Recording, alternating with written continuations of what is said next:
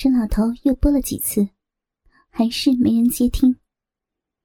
素颜平时这个时候应该在家的，即使睡着了，也应该能听到手机响声。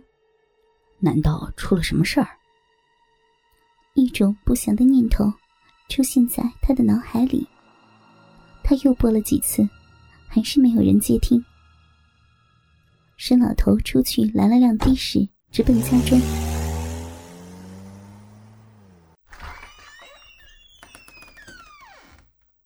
当他推开家门时，素颜正满脸通红的躺在沙发上，地板上一滩水迹和破碎的玻璃杯。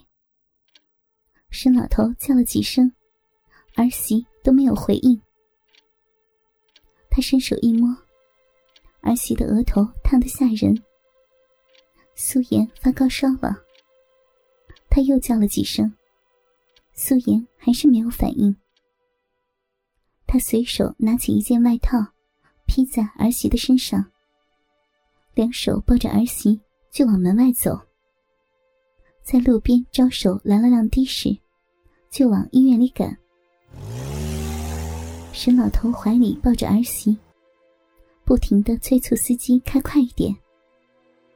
好不容易到了医院，他简单的说明了素颜的情况。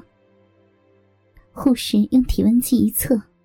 吓了他一大跳，高烧四十一度，医生立刻安排儿媳住院，打点滴退烧。看着病床上的苏颜满脸通红，一脸难受的样子，沈老头感到十分的难过。他眼睛一眨不眨的看着儿媳，隔一小段时间，就帮儿媳测一次体温，慢慢的。随着床头上点滴输入儿媳的身体，儿媳脸上的潮红才慢慢褪去，露出一脸病态的苍白。沈老头心疼的握住素颜白腻的小手，摸了摸素颜的脸蛋轻轻的叫着她：“让病人睡一会儿，别叫他。”身后响起护士小姐的叮嘱。沈老头回头送出一个微笑，朝护士点了点头。素颜的身体一向很好，在他的记忆中，儿媳很少生病。为什么这回会病得如此的突然？沈老头想不明白。难道是受了风寒才导致高烧的？平时有一些发烧感冒，儿媳自己会买些药吃。这回怎么会弄得那么的严重？身体不舒服，也该打电话给我呀。沈老头小声的对素颜说，语气中带着怜爱。沈老头紧张的看着素颜，把他的整个脸都看出花了。只要素颜没有醒来，他就不敢闭上眼睛。他看了手机的时间。已经是凌晨四点多，点滴都快打完了，素颜才虚弱的睁开了眼睛。爸，他张开干燥的嘴唇，小声无力的叫了一声：“爷爷，你醒了。”沈老头兴奋的握住素颜的小手，叫着他：“我，我怎么在？”素颜无力的眼睛在四处张望，确定自己是在医院。妍妍，你发高烧了，我送你来的。沈老头手掌轻轻用力，掌心传过去的力量，想给予儿媳温暖和依靠。我当时一下子就睡过去了，什么都不知道。素颜一脸的茫然。似乎记不起自己生病时的情景。傻孩子，怎么不给我一个电话呀？要不是我赶回来，得出大事了。沈老头轻柔的责怪儿媳，一脸的疼惜。那是想打你电话的，可一下子就困得睡着了，什么都不知道。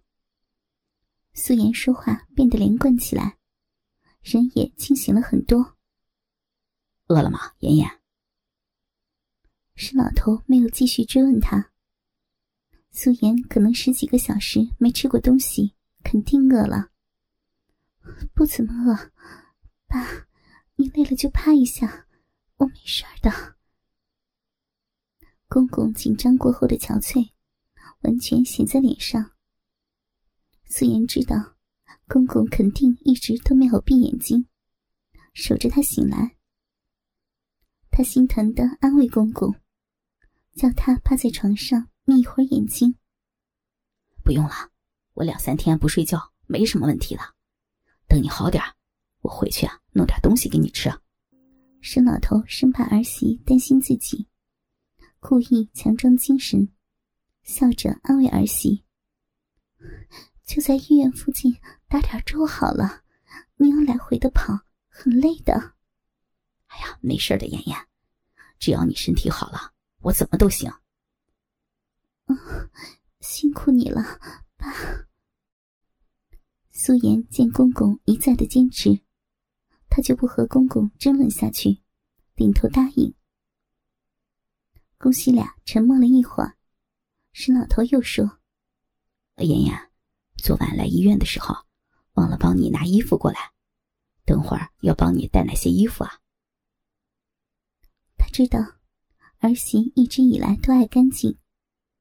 平常夏天时，儿媳一天要洗两次澡。从昨晚到现在没有洗澡，儿媳肯定浑身难受。那，爸，你帮我拿套换洗的衣服就行了。公公不说，素颜还没有感觉。公公一提，素颜才想到自己没有洗澡，突然感到浑身爬满了蚂蚁，麻痒难受。那那内衣呢？沈老头吞吞吐吐的问道，脸上有些尴尬。沈老头说到内衣，素颜就想到。藏在公公抽屉里的那套内衣，公公表情的尴尬，让他噗呲一笑：“你拿一套了。”沈老头点头答应。病房里又响起公媳俩细细碎碎的谈话声，时而高，时而低，更多的是嘻嘻的笑声。当素颜醒来时。一手提着衣服，一手提着个保温瓶的公公，已经到了医院。沈老头拿出牙刷、杯子，让他洗刷一下，先吃点东西。他却要先洗澡再吃东西。素颜洗了澡后，全身轻松了很多，加上高烧退了，他整个人都精神了许多。沈老头将瘦肉粥倒在小碗上，用嘴轻轻的吹了吹，尝了一口，咬了一条根，送到他的嘴边，轻柔的说：“妍妍，来吃粥。”素颜见公公如此的细心体贴，心里一阵甜蜜。他美目轻瞥，笑着说：“爸，我自己来。”我又不是小孩子，哪里还要人喂啊？手指示意公公把调羹和粥碗放下，让他自己吃。哪知公公把调羹往他嘴里一送：“妍妍，你虽然不是小孩子，但你现在是病人，要我照顾的。”素颜方口一张，吃的满嘴甜蜜。爸，我感冒而已。又不是伤筋动骨的。他满目柔情的望着公公，张嘴又吃了一条羹。沈老头的强词夺理和霸道，让素颜心里暖暖的，十分的甜蜜。吃完了一碗，沈老头又倒了一碗，直到素颜说太饱吃不下了，沈老头才作罢。